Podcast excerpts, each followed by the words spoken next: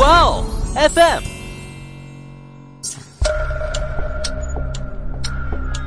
事件众说纷纭，案情扑朔迷离。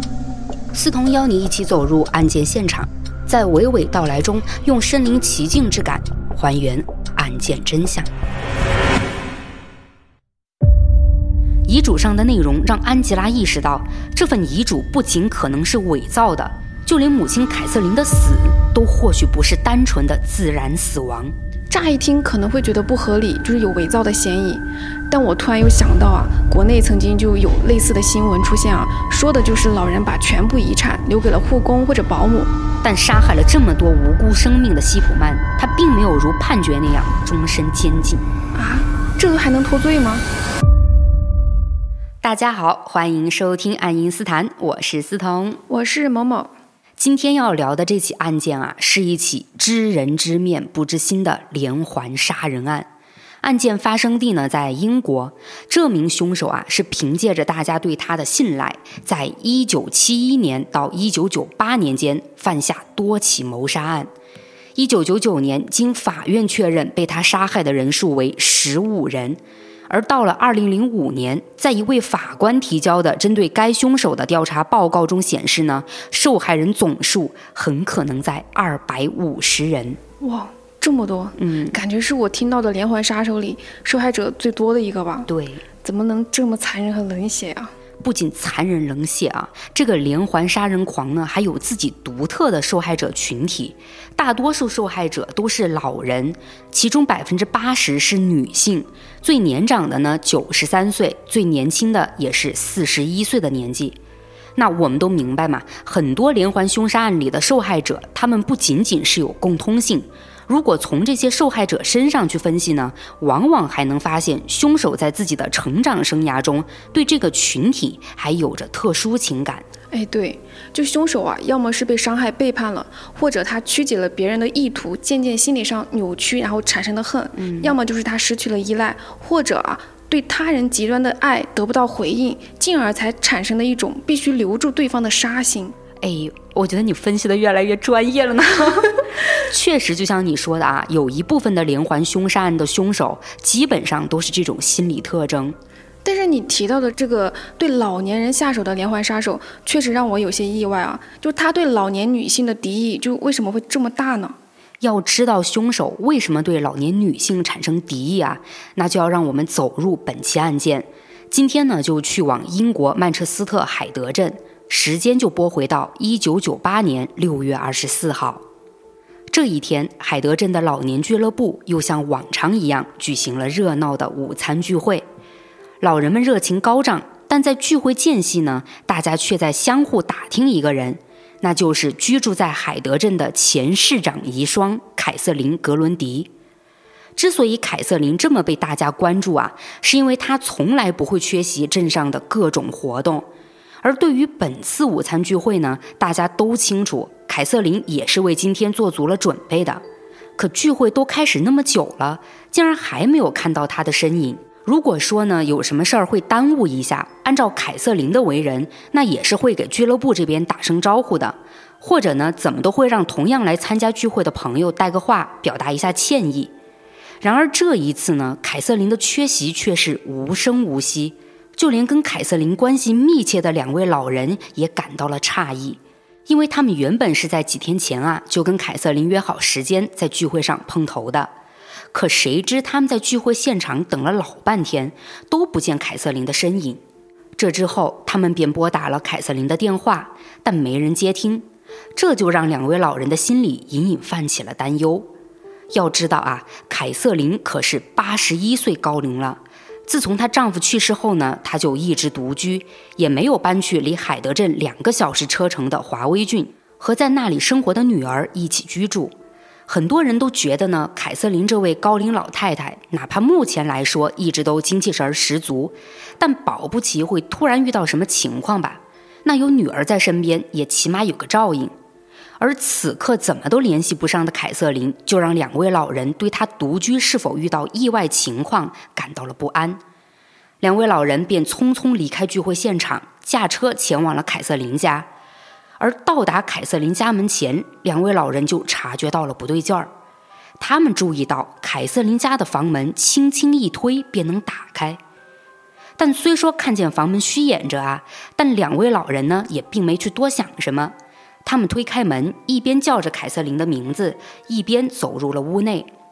房间中映入眼帘的一切看起来都跟平常没什么两样，温馨又整洁。而当两位老人走到客厅后，便在一张沙发上看见了衣装整齐而又正式的凯瑟琳。这样的着装就好像她是在等待着客人一般。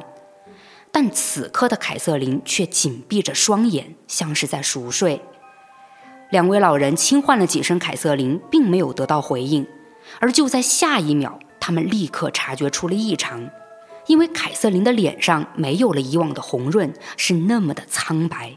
这样的状态让两位老人有了不好的想法，但他们也无法肯定，更不敢贸然上去触碰凯瑟琳，便赶紧拨打了海德镇上一名全科医生的电话。这名全科医生五十二岁，男性，名叫哈罗德·希普曼。等等，全科医生，嗯，是不是类似我们就是平常说的那种家庭医生啊？哎，没错，英国的全科医生呢是居民患任何病症的首选，他们会先预约全科医生进行诊疗。如果全科医生觉得某位居民的病情啊较为严重的话呢，这个时候全科医生才会让居民转去其他医疗机构进行就诊。那这也就是为什么两位老人发现了凯瑟琳之后，会第一时间通知海德镇的全科医生。因为从当时的情况来看呢，确实通知这名叫西普曼的医生是最合适的。而事实上呢，凯瑟琳也的确一直都是西普曼的病人。之后接到电话的西普曼出诊也非常迅速，没一会儿呢，便赶到了凯瑟琳的家中。他为凯瑟琳做了一系列细致的检查后。面色就沉重起来了。随后呢，他叹出一口气，悲伤又遗憾地对两位老人说：“我早上还例行来看望过凯瑟琳，跟她聊了会儿天。没想到此刻再见到她，竟然是这样的情况。大家节哀，凯瑟琳去世了。她的死因是心脏骤停。”虽然两位老人在发现凯瑟琳的时候，心中已经有了不太好的猜测。但当这个不太好的猜测被西普曼肯定时，这个结果呀，依旧让他们有些无法接受。毕竟在他们眼里，凯瑟琳的身体情况一直都很好。跟凯瑟琳熟悉的人呢，是从没有听到她提起过身体哪里疼痛或者不舒服的。但两位老人又转念一想，毕竟凯瑟琳已经八十多岁了嘛，而突发疾病离世的老人也不是少数。所以，两位老人也不再过多怀疑什么，只是怀着悲痛的心情，决定联系凯瑟琳的女儿来处理后事。可不知道这个凯瑟琳的女儿是工作太忙了呢，还是什么其他原因啊？这两位老人在当时没能联系上她。无奈之下，他们只能先听从西普曼的建议，联系了殡仪馆，运走了凯瑟琳的遗体。但同时呢，两位老人也将凯瑟琳的情况报给了警察。主要是希望通过警方来联系到凯瑟琳唯一的亲人。当警察了解到整件事情后，便很快速地联系上了凯瑟琳身在华威郡的律师女儿安吉拉·伍德拉夫。接到电话的安吉拉那是彻底震惊了，在震惊之余呢，她也告诉警方自己将立刻启程前往海德镇。而警方这边在联系完凯瑟琳的女儿后，却并没有觉得凯瑟琳死亡这件事情就结束了。相反的，警方认为这是一起过于突然的死亡。即便打来电话的老人说死者凯瑟琳经过医生检查确定为自然死亡，但他们还是想对凯瑟琳的死亡情况进行一个确定。于是，警方派出了警员来到了凯瑟琳家中进行勘查。可勘查情况一切正常，整个屋子整洁干净，没有被人翻找物品的情况，门窗呢也完好无损。没有外人闯入的痕迹，可当警员对周围的邻居进行询问时，却得知有居民在早上看到全科医生希普曼来过凯瑟琳家，而问了一圈下来，警方发现希普曼就是凯瑟琳离世之前唯一出入过他家的人。但一想到希普曼的医生身份，警方又觉得他的出现呢似乎没有什么可疑的。不过，毕竟也算是唯一的线索，警方还是例行对希普曼进行了询问。而西普曼在回答警方的提问时，那真是知无不言。西普曼说呢，自己确实在凯瑟琳离世前的早上来到了他的家中，那是因为呢，几天前凯瑟琳预约的西普曼出诊服务时间就是在今天。除此之外呢，西普曼还说，凯瑟琳作为他的病人，即便就是不预约，他也觉得自己有义务去探望，而这种义务探望。并不只针对凯瑟琳，只要是西普曼的病人，他都会不定时去探望。这么做的目的呢，也是想了解病人们近段时间的一个身体情况。其实，警方在询问西普曼之前呢，也对他在海德镇的情况进行过了解，确实也还真如西普曼所说，他是一名非常亲和、看重自己病人的医生，平时呢也经常走访自己的病人。那也正因为西普曼对病人的尽职尽责，让他在这里获得了非常好的口碑，镇上的居民都很信任他。如此一来，警方就彻底消除了对西普曼的怀疑，并且还请教西普曼关于凯瑟琳死亡的具体情况。等等，我有个疑惑的地方啊，嗯，虽然凯瑟琳被初步判定为是自然死亡。但警方不是也觉得他的死因存在疑点吗？那既然这样，他们为什么不选择去尸检呢？就反而还要去询问西普曼医生？我想，警方之所以不通过法医去检验凯瑟琳的遗体啊，可能有几个原因。一个是呢，凯瑟琳的死亡从目前来看，并没有明显证据指向他杀。第二呢，要尸检，我们都知道是需要提供很多资料进行审批的，难免会很繁琐。凯瑟琳的死亡也不涉及到什么大案子，警方可能也就不认为要走到尸检这一步。还有第三个原因啊，就是有明确身份信息的死者要做尸检，必须经过死者家属同意才行。而我个人感觉，就是不管是在国内还是国外，如果死者本身的死亡并没有过多可疑的地方，那死者家属对于尸检或多或少啊，还都是有些抗拒的。嗯，对。那警方呢，便在西普曼医生的回答下得知，凯瑟琳作为他的病人，虽然看起来呀身体一直都很硬朗，但其实患有心脏病。而这次导致凯瑟琳死亡的心脏骤停，也就跟她的心脏病有一定关系。不过整体来说呢，确实也是属于自然死亡的范畴。这下呢，警方也就彻底不去怀疑凯瑟琳的死亡了。而剩下的事情就等凯瑟琳的女儿安吉拉来处理了。安吉拉这边呢，在接到警方告知母亲死讯的电话后，当天就驾车和丈夫一起赶往了海德镇。这一路的车程让安吉拉陷入深深的震惊与悲伤中，她怎么都想不通，自己前不久才和家人一起看望的母亲，为什么就匆匆离世了呢？母亲凯瑟琳明明身子骨很硬朗，平时精神状态呢也是非常好的，就连他们陪着母亲逛街散步都不用搀扶，就更别说疾病了。母亲就从来没有说过她哪里有过不舒服。安吉拉对母亲的离世那是越想越疑惑，她知道自己不见到母亲，心中的谜题是永远解不开了。漫长的两个小时车程让安吉拉无比煎熬，好在她和丈夫总算赶到了海德镇，并前往了凯瑟琳所在的殡仪馆。在这里，安吉拉看着紧闭双眼、满面慈祥的母亲，泣不成声。等她情绪平复下来之后呢，她就和丈夫询问了殡仪馆的工作人员关于母亲凯瑟琳死亡的大致情况。但问下来，安吉拉还是有很多疑问无法释怀。工作人员就告诉他们，或许去问问西普曼就能知道凯瑟琳更明确的死亡原因。听到西普曼的名字，安吉拉和丈夫丝毫没有意外的神色。他们呢，其实早就知道西普曼了，虽然从来没有见过面。但母亲凯瑟琳那是经常跟他们提起这位体贴友善的全科医生，也时常会讲到呢。西普曼是会上门来问诊的。于是，在六月二十五号，也就是凯瑟琳去世的第二天，安吉拉和丈夫就来到了西普曼的诊所。西普曼见到他们之后，表现得相当热情。他不仅跟安吉拉一起怀念了凯瑟琳生前的种种，还很体贴地安慰安吉拉。话中的意思呢，无非就是人年龄大了，难免有突发疾病，要安吉拉不要伤心。但安吉拉并没有被西普曼的体贴打乱思路，在平复了心情之后，安吉拉便讲出了自己的怀疑，也就是作为凯瑟琳唯一的女儿，从来没有听到母亲提过身体不舒服等情况，所以安吉拉想要知道母亲生前的身体状况到底是怎样的。那西普曼听了之后呢，便拿出了凯瑟琳的病历和死亡记录。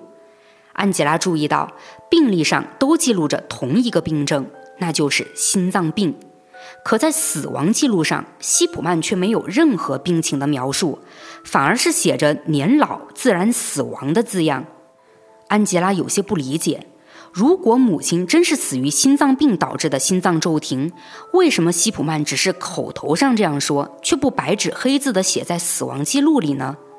安吉拉皱起了眉，她告诉西普曼，希望相关机构能对母亲进行尸检。西普曼听到安吉拉的想法呀，则是无奈地摇了摇头，并说：“为了离世的凯瑟琳，还为了安吉拉以及他们家中的众多亲戚考虑，并不建议安吉拉在凯瑟琳死亡情况如此明确下，还去做什么尸检。不说这个尸检会增加很多麻烦事儿啊，就是将老太太放在解剖台上这样一个行为，想想都让人悲痛。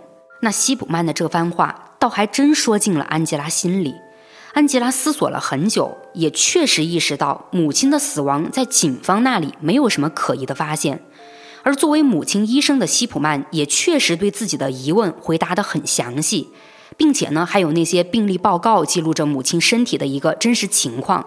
那安吉拉就明白自己大可不必非得把这个母亲的死闹得这么沸沸扬扬的。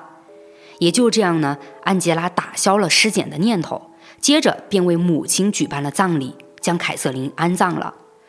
这里我要提一个小细节啊，当时安吉拉安葬凯瑟琳的时候呢，希普曼提出过建议，他希望安吉拉选择火葬，但安吉拉拒绝了，因为母亲凯瑟琳在生前跟安吉拉提到过，如果以后自己去世了呢，一定要选择土葬。也正因为这样，才让凯瑟琳的遗体完整的保存了下来。由此才在最后让我们明确了凯瑟琳真正的死因。果然啊，凯瑟琳的死亡没有那么简单。没错，后面啊还有更多的不简单。那这场葬礼结束之后呢，安吉拉便离开了海德镇，重新投入到了律所的工作中。可让安吉拉万万没想到的是，母亲凯瑟琳的死亡疑云并没有就此消散，反而是三个星期后，让安吉拉再次陷入了更厚重的疑云中。那天呢，安吉拉的电话又响了起来。按理说，作为律师啊，接到电话是再寻常不过的事情了。可这次电话铃声的响起，让安吉拉的心情如同得知母亲死讯时的心情一样惴惴不安起来。等安吉拉接通电话后，也就彻底明白这份不安来自哪儿了。电话呢，是海德镇的律师汉密尔顿·沃德打来的。沃德律师告诉安吉拉说，他母亲凯瑟琳的遗嘱在他们律所里，现在呢要向安吉拉公布遗嘱情况。可这番话让安吉拉直接背脊发凉起来。要知道啊，这个安吉拉她本身就是律师，安吉拉母亲在生前要写文件什么的，都会跟安吉拉沟通。而遗嘱按理来说是走入人生最后阶段，对整个家庭而言都非常重要的一份文件。按照安吉拉对母亲凯瑟琳的了解，她不可能在不告知安吉拉的情况下委托陌生律所来负责遗嘱。当然啊，我们也不排除凯瑟琳就是心血来潮，想让其他律所的律师来负责。那为什么凯瑟琳不告知安吉拉这份遗嘱的存在呢？安吉拉实在想不明白，心中便对这封遗嘱的来历产生了怀疑。之后，安吉拉在电话里询问沃德律师，遗嘱是否是母亲亲自交到律所的，但得到的回答却是遗嘱是在凯瑟琳去世前几天邮寄到律所的，律所呢也从没有人见过凯瑟琳本人。这番回答那是瞬间让安吉拉察觉到了事情的诡异，他联想到母亲去世的突兀，又加上连遗嘱都是在未告知自己的情况下撰写。而提交遗嘱的人竟还从来没有去过这家律所，种种不合理让安吉拉对遗嘱的真实度产生了质疑。于是安吉拉当即决定再次前往海德镇，她要亲眼看看那份遗嘱。当安吉拉又一次赶到海德镇，并且在律所看到那份遗嘱后，她整个人可以用“震惊”二字来形容。遗嘱上的内容让安吉拉意识到，这份遗嘱不仅可能是伪造的。就连母亲凯瑟琳的死，都或许不是单纯的自然死亡，甚至可能还跟全科医生西普曼有关系。我们来看看遗嘱上写了什么。上面提到呢，凯瑟琳名下的房产和三十八万六千英镑都留给全科医生希普曼，而作为凯瑟琳唯一的女儿安吉拉，是一分钱都没有被凯瑟琳分配。希普曼在凯瑟琳的死亡上有没有嫌疑？我可能是要往后听才能判断啊，我怕是有什么反转。嗯，可就单从遗产分配上来看啊，乍一听可能会觉得不合理，就是有伪造的嫌疑。但我突然又想到啊，国内曾经就有类似的新闻出现啊，说的就是老人把全部遗产留给了护工或者保姆，然后子女们在得知过后呢，就去跟保姆啊、护工啊打官司。嗯，一查下来就发现，是因为子女在老人生前根本就不孝顺老人，从来不去探望和过问，老人身边永远都是护工、保姆守着，所以啊，老人才会在去世前把一生的积蓄都留给了外人。那针对这种情况，法院最终怎么判？就靠法律的公平公正了。我主要是想说呢，把遗产给外人的这种情况其实是存在的。嗯，确实是有。然后在这个案件里，安吉拉到底孝不孝顺，这个我也是暂时打个疑问吧。但我记得你也讲到过啊，西普曼本身对自己的病人就很体贴。那有老人确实喜欢他，想要把遗产留给他，那也是有一定可能性的吧。是，如果单从遗嘱分配就说希普曼跟凯瑟琳的死有关系，那自然还是站不住脚的。但安吉拉能做出这样的判断呢，也还是经过了分析的。首先，这封遗嘱出现的时机太过于凑巧，怎么偏偏就在母亲去世前几天寄出这封遗嘱呢？说是巧合的话，也会不会太巧了呢？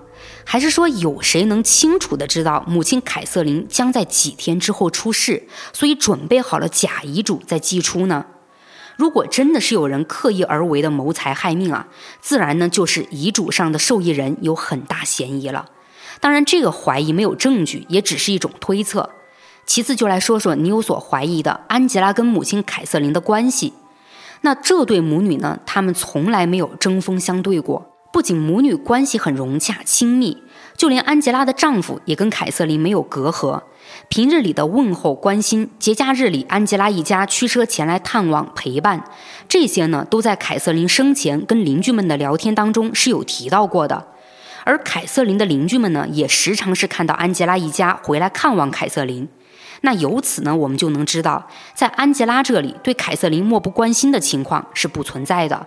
那就再退一步说啊，即便凯瑟琳就是很喜欢西普曼，但从正常情况来讲，立遗嘱的话，也依旧会把自己女儿安吉拉考虑在内吧？也对哈，你这么一说，是有点奇怪，但这也不能确定遗嘱就是伪造的吧？那当然，光凭内容来说，还是显得有些证据有点薄弱。嗯，安吉拉自然在这份遗嘱上还有其他发现，除了遗嘱内容让他觉得有所异常之外呢，这遗嘱所用的纸张和上面的字体也让安吉拉感到了怪异。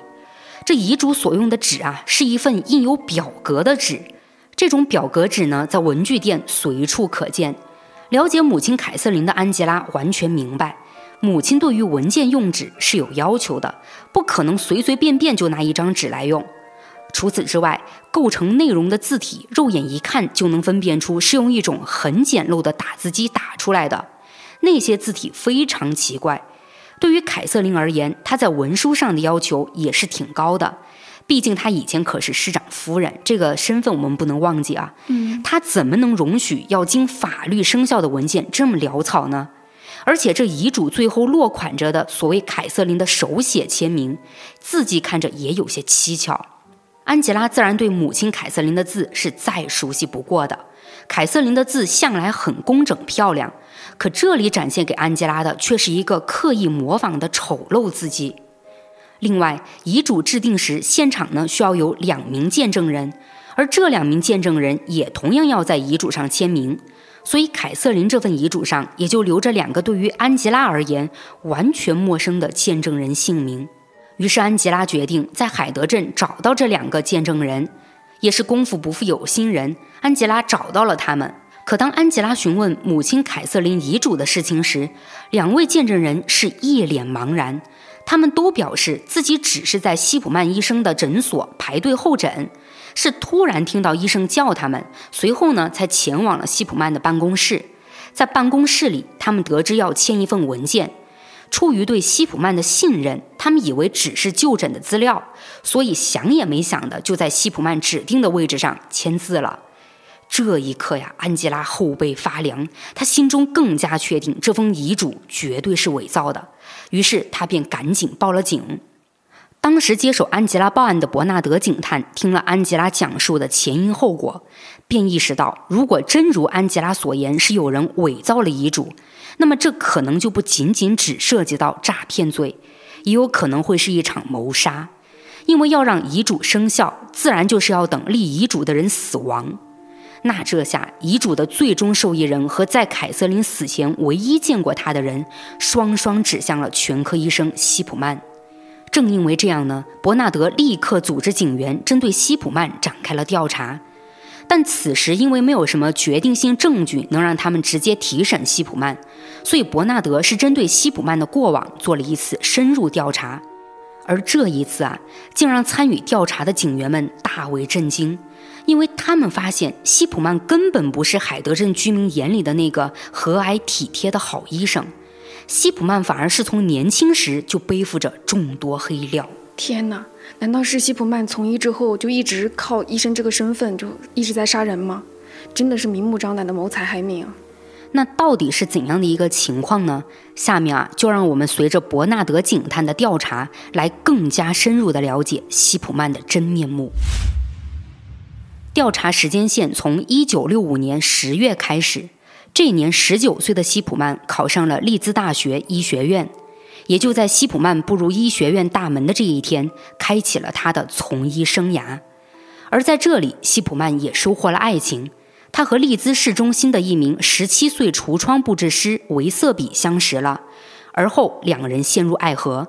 在热恋期间呢，维瑟比就怀孕了，也因为怀孕的事情，两人便在一九六六年十一月五号结婚。而关于这场婚姻啊，其实不在于西普曼和维瑟比爱得有多么的轰轰烈烈，而是在于呢，维瑟比怀孕了。那在伯纳德警探了解到西普曼的婚姻情况时，是从一名护士那得知，西普曼曾说过这样一句话：“他说，我曾是一个开朗的孩子，我不该经受这些。”关于西普曼说的不该经受的这些，是在说他个人的生活情况呢，还是家庭情况？会不会也暗指了这场婚姻呢？可到底是怎样的，我们就不得而知了。那继续说回西普曼的婚姻，当时跟他结婚的维瑟比其实是遭到过家人的强烈反对，可结果我们也明白嘛，维瑟比还是嫁给了西普曼。婚后没多久呢，还在读大学的西普曼也就当上了爸爸。到了一九七零年，二十四岁的西普曼从医学院顺利毕业，事业上也比较畅通无阻。他成为了庞蒂弗拉克特总医院的初级医生。希普曼在那时就对病人和同事非常热情友善，还乐于帮忙，这让医院里的每一个人都非常喜欢他。希普曼甚至从来没有过负面评价。而面对工作，希普曼也是异常的努力积极。可医院的工作是很繁重的，希普曼为了让自己扛过压力，竟想到了一个非常极端的方法。那就是给自己偷偷注射杜冷丁。杜冷丁在医学的使用上呢，其实是好的，它可以缓解各种病痛，也能用于麻醉。但除此之外，杜冷丁还能让人兴奋。西普曼就是想靠这个兴奋效果啊，来让自己有饱满的精神状态，面对高压的工作。但事物总有好坏两面，长期大量使用杜冷丁，那就会上瘾。也就是这样，西普曼对杜冷丁的需求越来越大，他甚至开始冒着被开除的风险，在医院里偷拿杜冷丁。但要说这个西普曼啊，他运气也确实好，偷拿杜冷丁的事情竟然一直都没有被发现过。而伯纳德警探在了解到这一时期的西普曼有药物成瘾的情况之后呢，就更细致的去调查了西普曼在庞蒂弗拉克特总医院任职期间，经他诊疗的病人情况。伯纳德发现，西普曼诊疗过的病人死亡率竟然普遍偏高，总共呢有一百三十三名病人死亡，其中老年女性居多。但面对这些病人的死亡，没有人怀疑是非自然死亡。接下来调查时间线到了一九七四年，这年西普曼拥有了第二个孩子，三口之家也就变成了四口，生活开支也就更大了。西普曼为了让一家人不至于过得拮据，便决定辞去庞蒂弗拉克特总医院的工作，想找一个待遇更可观的。也就在这年的三月一号，西普曼在西约克郡托德莫登小镇的一家诊所里谋职成功，他也就成为了托德莫登小镇上的医生。西普曼在这里的为人处事呢，也被所有居民和同事称赞。他敬业的态度，对病人的关怀，那真是没有第二个医生能比拟了。但西普曼却为了一己私利，彻底利用了大家对他的信赖。当时西普曼任职的诊所要引进现代化行医系统了，他则主动申请帮医院重新对病人记录进行电子档入库整理。别以为他是热心肠做好事儿啊！西普曼在对病人记录进行整理的同时呢，也就得到了诊所里管制药物库存、处理和补充的控制权。嗨，他积极做事儿，果然是有利可图啊！没错，所以就在西普曼获得药物控制权期间呢，诊所里有一种管制药物杜冷丁就开始不停的减少了。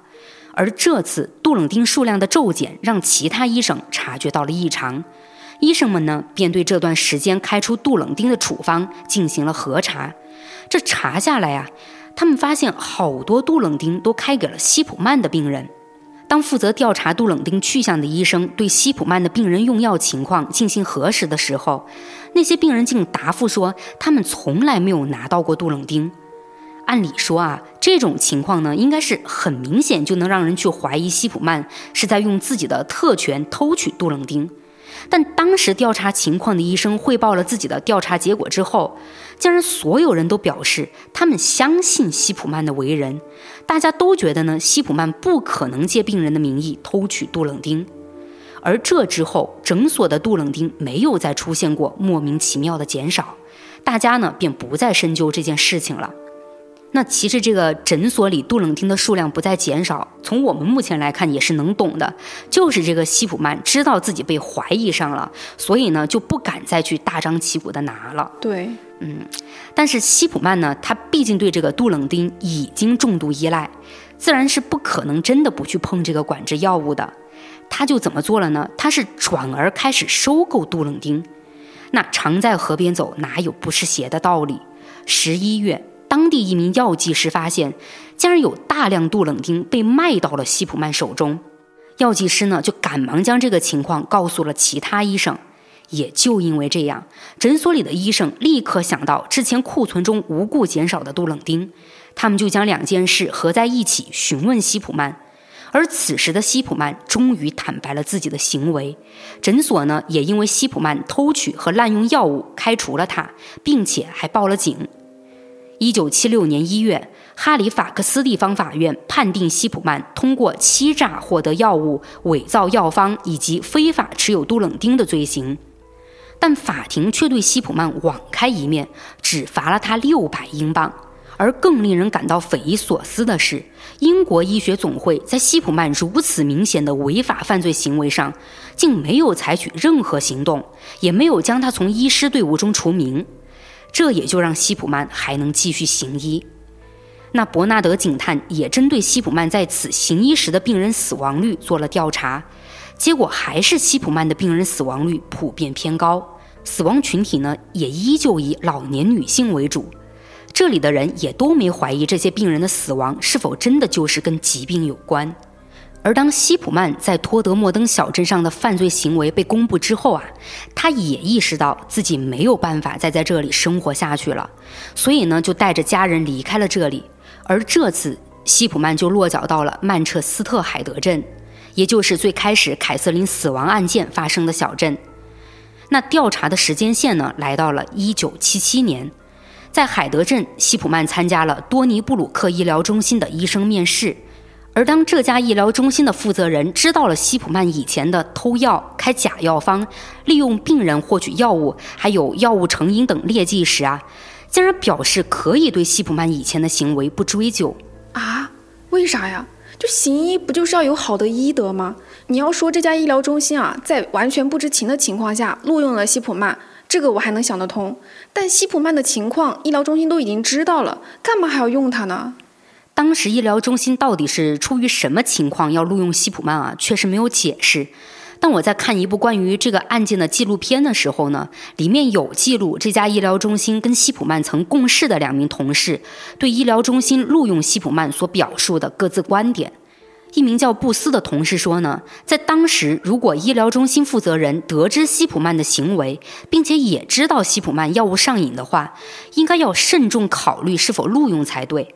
但他很遗憾，医疗中心在当时没有考虑这一点。而另一名叫杰瑞米的同事则说，他觉得呀，如果医疗中心负责人认为西普曼的行为不是什么大问题的话，那么给西普曼提供第二次机会也是能说得通的。嗯。我个人觉得，西普曼身为医生，他那种什么偷药、伪造病人病历来获取管制药物的行为啊，就是违背医德了，就应该将他踢出医生队伍才对。然后西普曼不还药物上瘾吗？说白了，这种情况就类似于吸毒了吧？嗯，那这怎么可能不属于大问题呢？就只能说明当时这个医疗中心的负责人在录用西普曼上过于草率了。是，而且我前面也提到过啊，西普曼呢明明劣迹满满，但英国医学总会竟然没有对他进行过处理。那也正因为这样，不管是医疗中心的负责人也好，还是这个英国医学总会啊，他们都让希普曼能继续披着医生的外衣违法犯罪下去。哎，好气啊！要是一开始就能取消西普曼的行医资格就好了。我们真的就只能是又气又无奈。哎，那也就这样呢，西普曼得到了这份工作，他依旧是很快获得了同事和居民的喜爱与信赖。在初来乍到的这一年里呢，西普曼果然是没有改邪归正的。他开始大量囤积致命的二乙酰吗啡。这个二乙酰吗啡呢，就是让我们深恶痛绝的海洛因。可在那个时候的英国，确实也是会有医生为被病痛折磨的患者开适量吗啡，用来缓解阵痛。可到了西普曼这里啊，他开吗啡呢，不是为了病人，而是为了他自己。西普曼就又开始利用病人了。他呢会给需要吗啡的病人开超出所需剂量的吗啡，也会给不需要吗啡的病人开上吗啡，然后他就拿着这些病人的处方单去当地药房堂而皇之的为自己拿取吗啡。这个时候呢，时间来到一九七八年，此时的西普曼已经完全了解海德镇上病人的情况了，他也开始有针对性的挑选身体健康状况不太好的病人进行频繁的拜访。通常这些病人呢还都是独居，可也因为这个举动啊，让所有病人对西普曼赞不绝口。病人们认为西普曼给到了他们从来没有过的关怀。但调查到此处的伯纳德警探从西普曼的伪善下察觉到了他的邪恶面孔。伯纳德警探从一位叫艾琳的女士那儿了解到了，在一九七八年艾琳母亲去世前发生的一件事儿。艾琳的母亲是八十六岁的莎拉·马斯兰德。八月七号这天，艾琳来到了母亲马斯兰德的家中看望她。可当艾琳开门后，却并没有在母亲习惯坐着的一楼客厅中看见她。于是艾琳呢，便随着楼梯走上了位于二楼的母亲卧室。可她刚推开虚掩着的卧室门，竟发现西普曼医生正站在母亲床前。而此时，艾琳的母亲则是躺在床上，紧闭着双眼，一动不动。艾琳感到非常震惊和意外。西普曼呢，却不慌不忙地告诉艾琳，说他是接到了马斯兰德的电话。电话中，马斯兰德告诉西普曼，他感觉身体不太舒服，想让西普曼过来看看。于是，西普曼这才来到了马斯兰德家。可当他来到马斯兰德的家中时，竟看到马斯兰德已经晕倒在了楼下，所以呢，他才把马斯兰德抱回了卧室，放在床上，并进行了抢救。哎，等等，西普曼的这句话有很大的逻辑问题啊！他说他进屋之后发现马斯兰德已经晕倒在了地上，那是谁给他开的门呢？假如说啊，真的就是门没关，那西普曼进屋抢救老人的操作也很奇怪啊。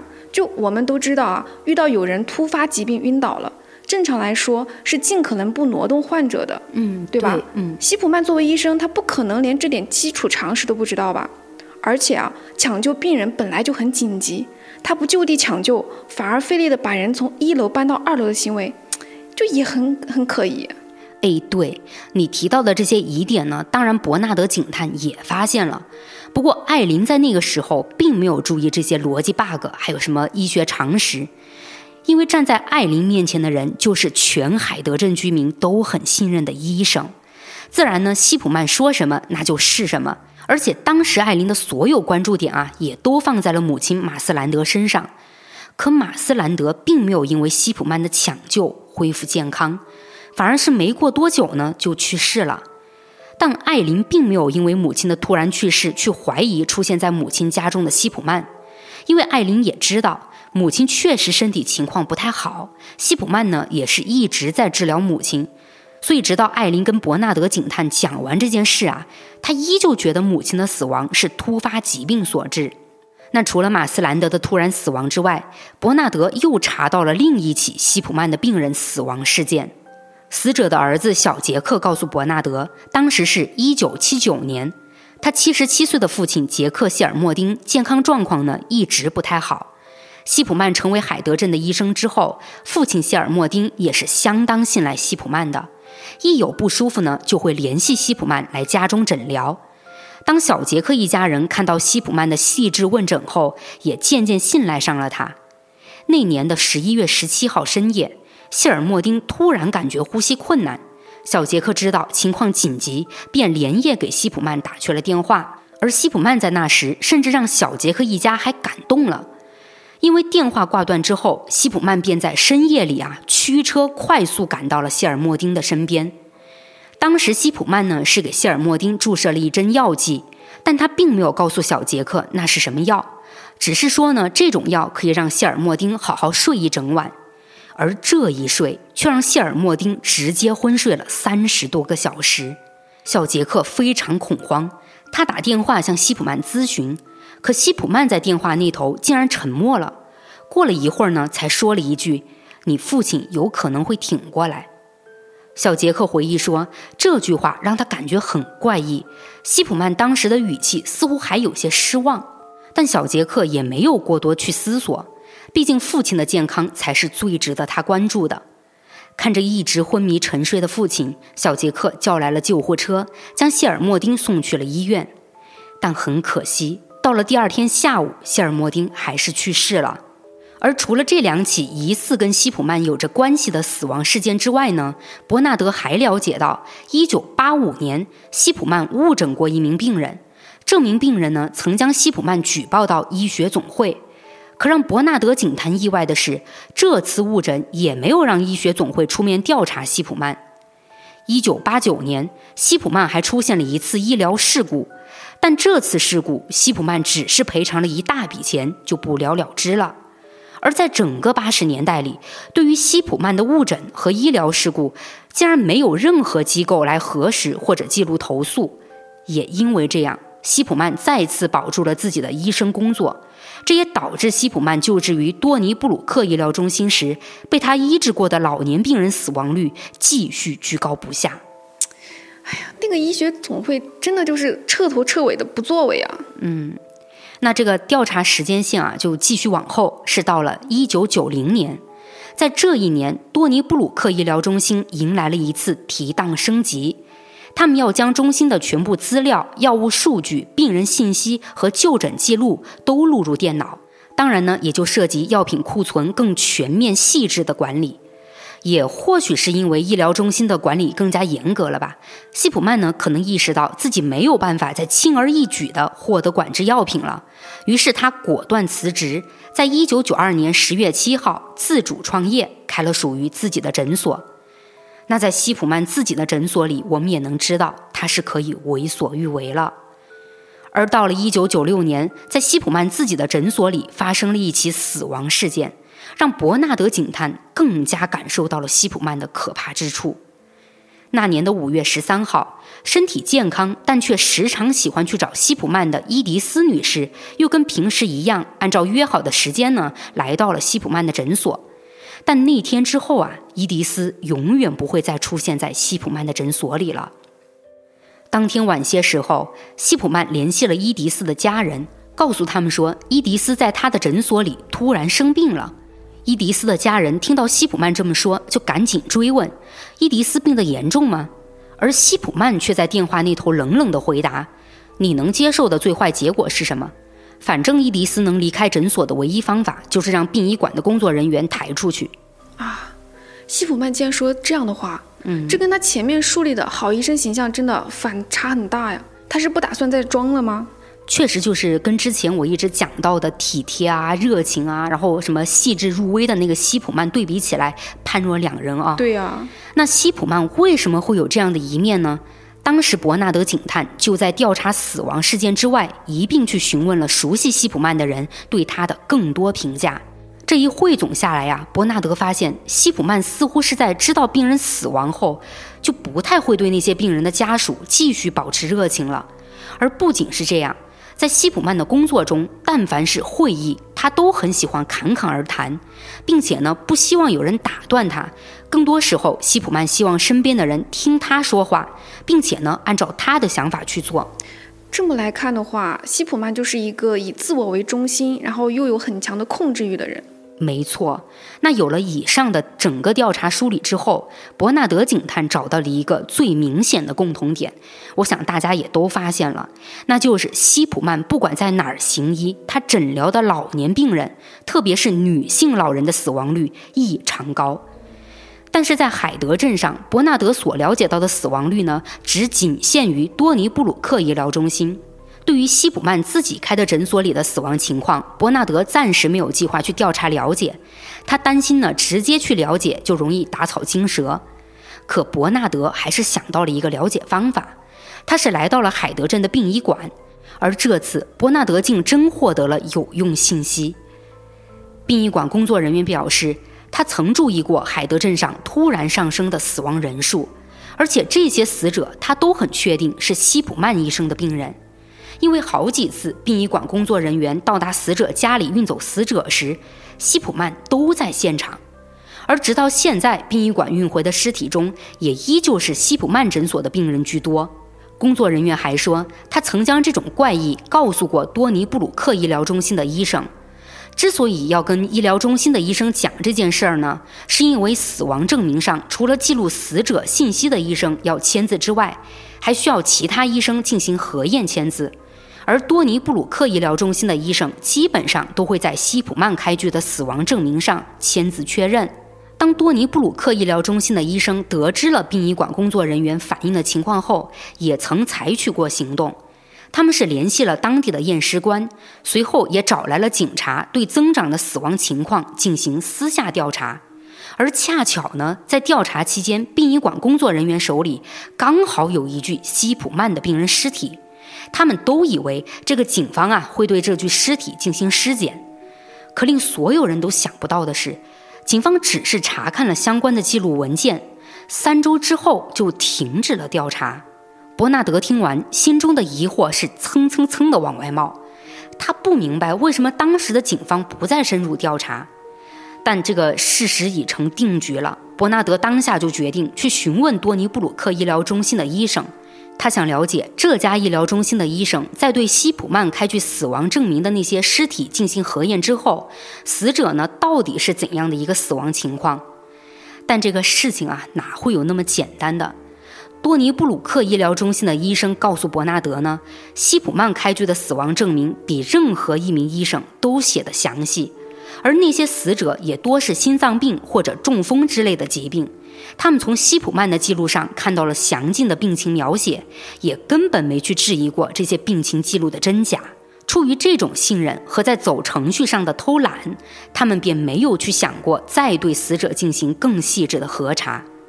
伯纳德警探立刻意识到，西普曼极有可能利用这一点做了可怕的事情。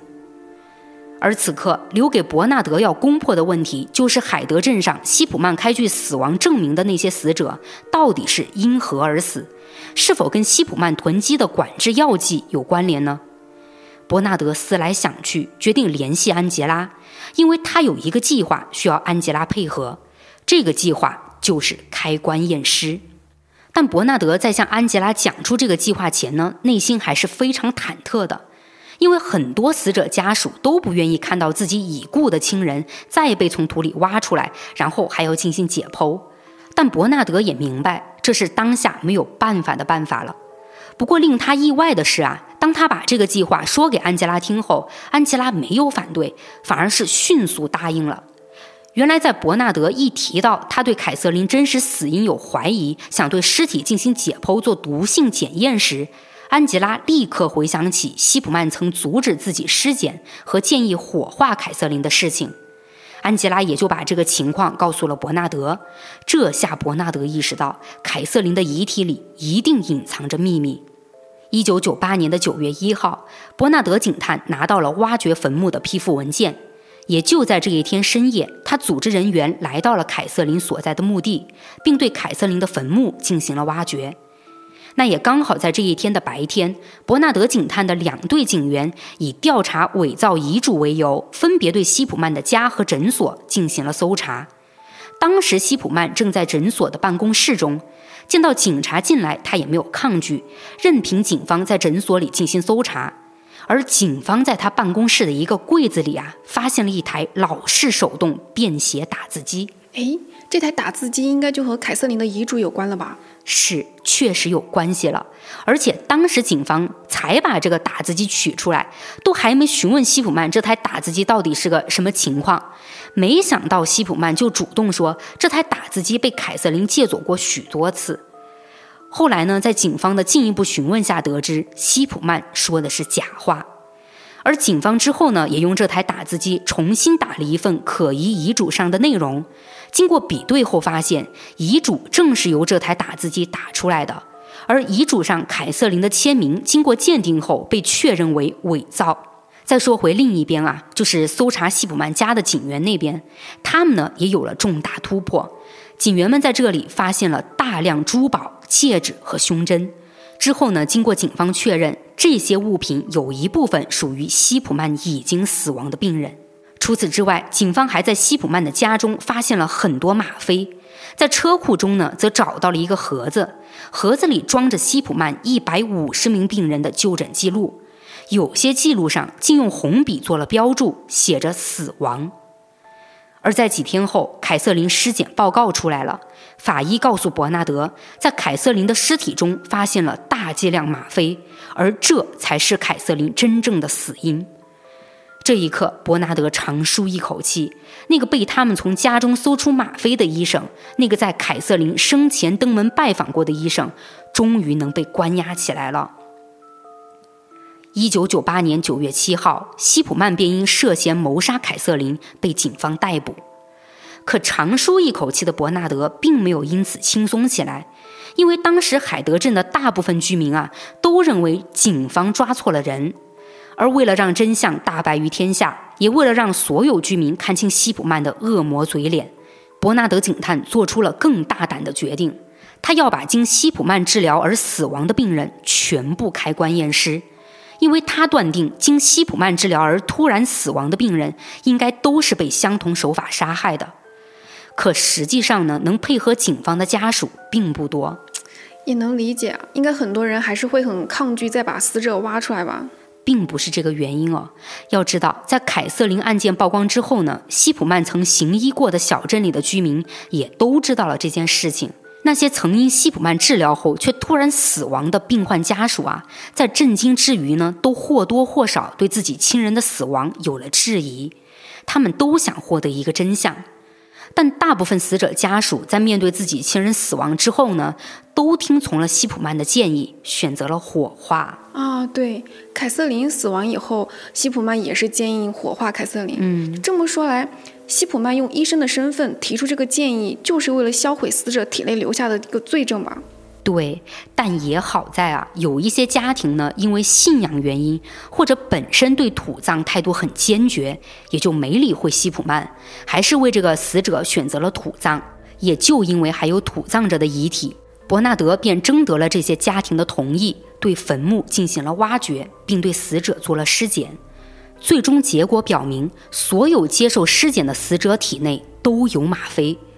西普曼涉嫌谋杀的人数继续增加，可在关押中的西普曼却拒不承认自己的罪行。而伯纳德也明白，光是在死者体内找到吗啡还不足以给西普曼定罪，警方需要找到决定性证据。而这次，伯纳德把调查的目标锁定在了西普曼诊所的电脑上，在那台电脑中有着西普曼对病人的各项记录，也就是这台电脑让伯纳德有了重大发现。警方通过对西普曼诊所电脑上的记录内容进行了分析，他们发现呢，在电脑硬盘里留存了西普曼对病人记录做过的每一次修改。那些疑似被西普曼杀害的病人病情也都是被修改过的。凯瑟琳根本就没有心脏病，她生前呢并没有致死性疾病，可以说是非常的健康。而除了病情被修改之外，那些病人的就诊时间也都被篡改过，在原本的就诊时间上是提前了一到两周，而核对被修改前的正确就诊时间，就会发现全是患者死亡当天。也正因为这样，警方有了强有力的证据。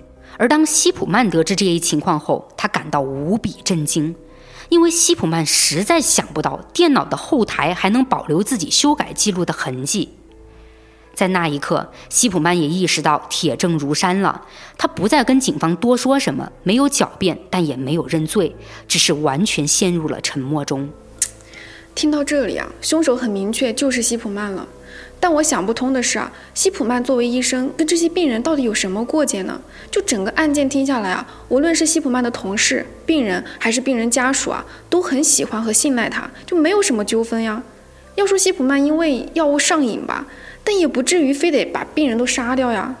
西普曼的杀人动机到目前为止没有一个明确的定论，因为西普曼本人自被捕到入狱就根本不认罪，他也不回答警方的询问。但要分析西普曼为什么要选择老年人群，或者说女性老人，并且为什么还要用注射吗啡的方式杀人，就需要走入西普曼的曾经。一九四六年一月十四号，西普曼出生在诺丁汉一个普通工薪阶级家庭，在家中的三个孩子里，西普曼排行老二。他的父亲哈罗德是一名卡车司机，母亲维拉跟那时大多数女性一样是家庭主妇。但这一家人据他们的邻居回忆说呢，都不太好接触，高傲而且势利眼。虽说西普曼一家在外人眼中并不好，家庭情况也很普通，但从小就聪明的西普曼却成为了母亲维拉格外关注的对象，甚至呢还表现出了溺爱。西普曼呢倒是很享受母亲给予的爱，他和母亲维拉的关系据说特别亲密。母亲维拉在溺爱西普曼的同时，也没有忘记要把他培养成才，所以西普曼学习上也还是不错的。他在十一岁的时候考上了高等文法学校，这所学校是他们当地最好的中学。进入这所中学后的西普曼呢，一直独来独往，没有交过朋友，也没想过去融入集体。他只是埋头读书，但在这里的西普曼学习方面啊就没有什么太大的优势了。毕竟这么好的一所学校，成绩优异的人太多了，而西普曼反倒是在体育运动上大放异彩。当时很多同学都知道，但凡西普曼参加了运动比赛，那他绝对是瞄着冠军去的。按理来说，这个时候的西普曼学习上没有什么大的阻碍，生活上也有深爱他的妈妈，这样下去应该是顺利成长、阖家欢乐的结局。但现实却给了西普曼一记重锤。西普曼十五岁那年，母亲维拉被查出身患癌症，在那个年代，得了癌症就等于被判了死刑，是完全无药可治的。而渐渐被癌细胞吞噬的维拉也迅速的消瘦下来。病痛折磨的维拉整夜无法入睡，西普曼看在眼里，却只能束手无策。直到有一天，放学回家的西普曼发现家中来了护士，他看见护士正用细细的针管朝着母亲的手臂中注射着一种药水，也就是这个药水，竟快速的让原本疼痛难忍的母亲平静了下来，并且呢，还让母亲第一次睡了个好觉。之后，这名护士每天早晚都会来家中为母亲注射药水，西普曼呢也总会在一旁静静地看着。就在这期间，他得知那个让母亲能在短时间内消除病痛的药水叫吗啡。可母亲维拉的癌症恶化得很迅速，西普曼十七岁的时候，维拉就去世了。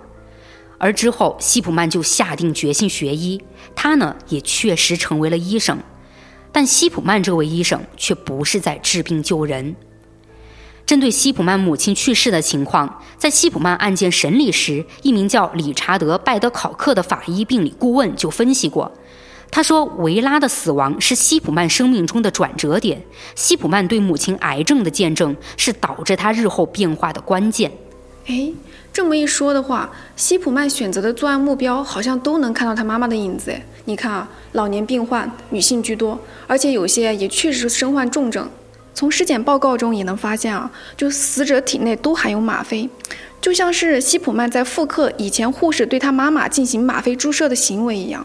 对，那找到这些相似性之后啊，我们也能再大胆的去做一些猜测：西普曼是否是在那些重症患者身上看到了母亲一直被病痛折磨的影子，于是呢，才想用让母亲摆脱痛苦的药剂来杀死病人？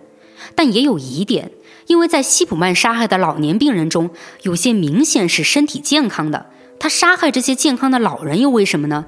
难道是图财吗？也不排除吧。凯瑟琳这起案件，他伪造了遗书，确实就是很明显的图财了。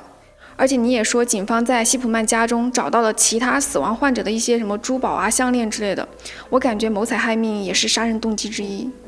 嗯，我感觉是不排除有这个动机的，但我还在想另外一种可能性，那就是西普曼对这些健康老人是否是有着一种嫉妒心理。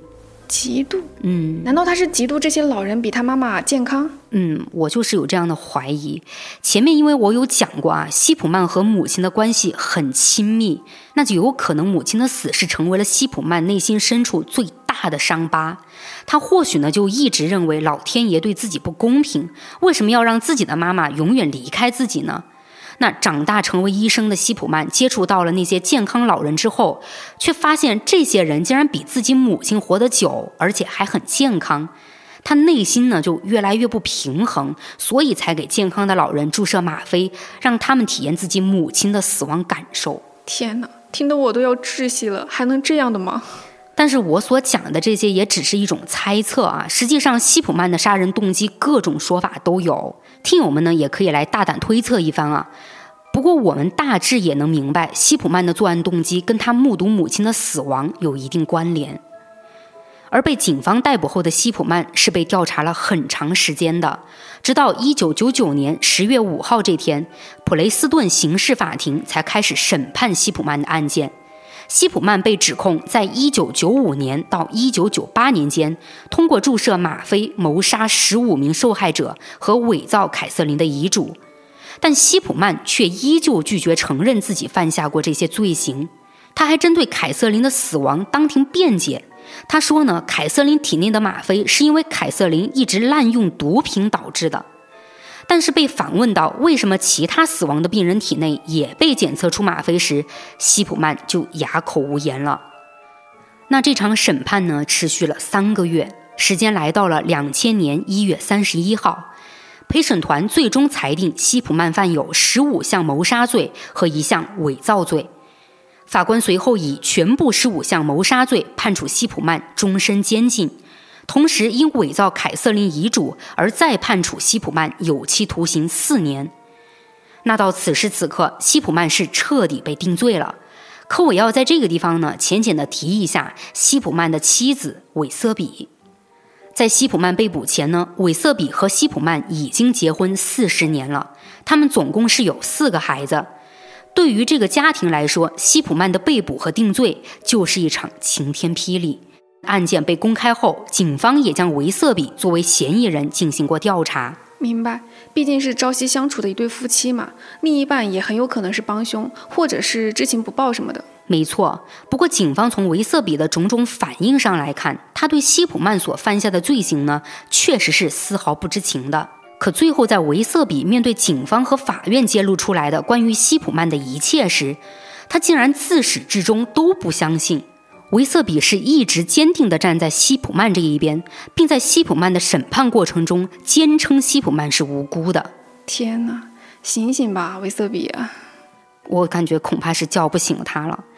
那就在西普曼被定罪的十一天后啊，也就是二月十一号，西普曼总算是被医学总会从医疗登记册上除名了。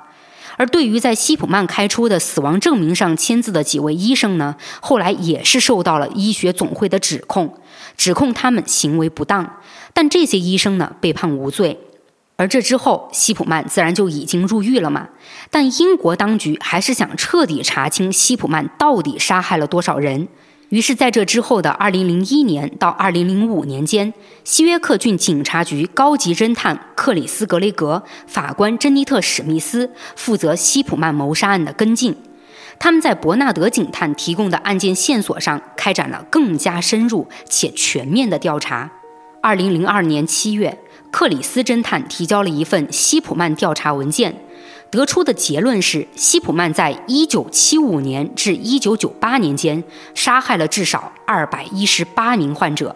2005年1月24号，在珍妮特法官提交的最后一份调查报告里显示，1971年至1998年间，总共有459人在西普曼的照顾下死亡，但不确定其中有多少人是被西普曼谋杀的。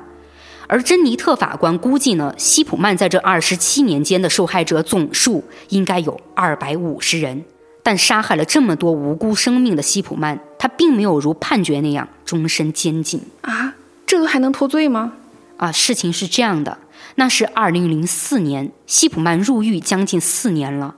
在这一年的一月十三号早上，还没到六点，希普曼呢便醒了过来。他正坐在床边，慢条斯理地撕着他的床单，而后呢，他用这些撕碎的床单做成了一个绳套，并套在了脖子上，绳套的另一头则被拴在了窗户上。西普曼自缢身亡了，而直到他死，他都没有承认自己的罪行。整个案件听下来啊，真的很替那些死者难过。嗯，就明明当时西普曼的行为就能被及时制止的，可偏偏就有人不管不问，层层放水。唉。太无奈了。对，那最后还是进入到我的影视剧推荐环节哈。其实听完案件啊，我脑海中闪现出来的是一部加拿大的剧集，就片名就叫《死亡医生玛丽》。里面的主角呢，也同西普曼一样，就是披着医生的外衣，做着杀人的事儿。哦。但具体的医生，他杀人的目的啊，却不是为了满足自己的一个杀人欲望，反而是重症末期的病人，就是要求他这么做的。诶。病人要求对哦，我我我估计知道是一个什么样的情节了，但是嗯，对吧？嗯，那为什么病人会有这样的要求呢？就是大家感兴趣的话，可以去看一看。嗯，对。那今天呢，我就和某某聊到这儿了，欢迎大家点击订阅收藏呀，也欢迎大家多多评论互动哦。我们下期再见，拜拜，拜拜。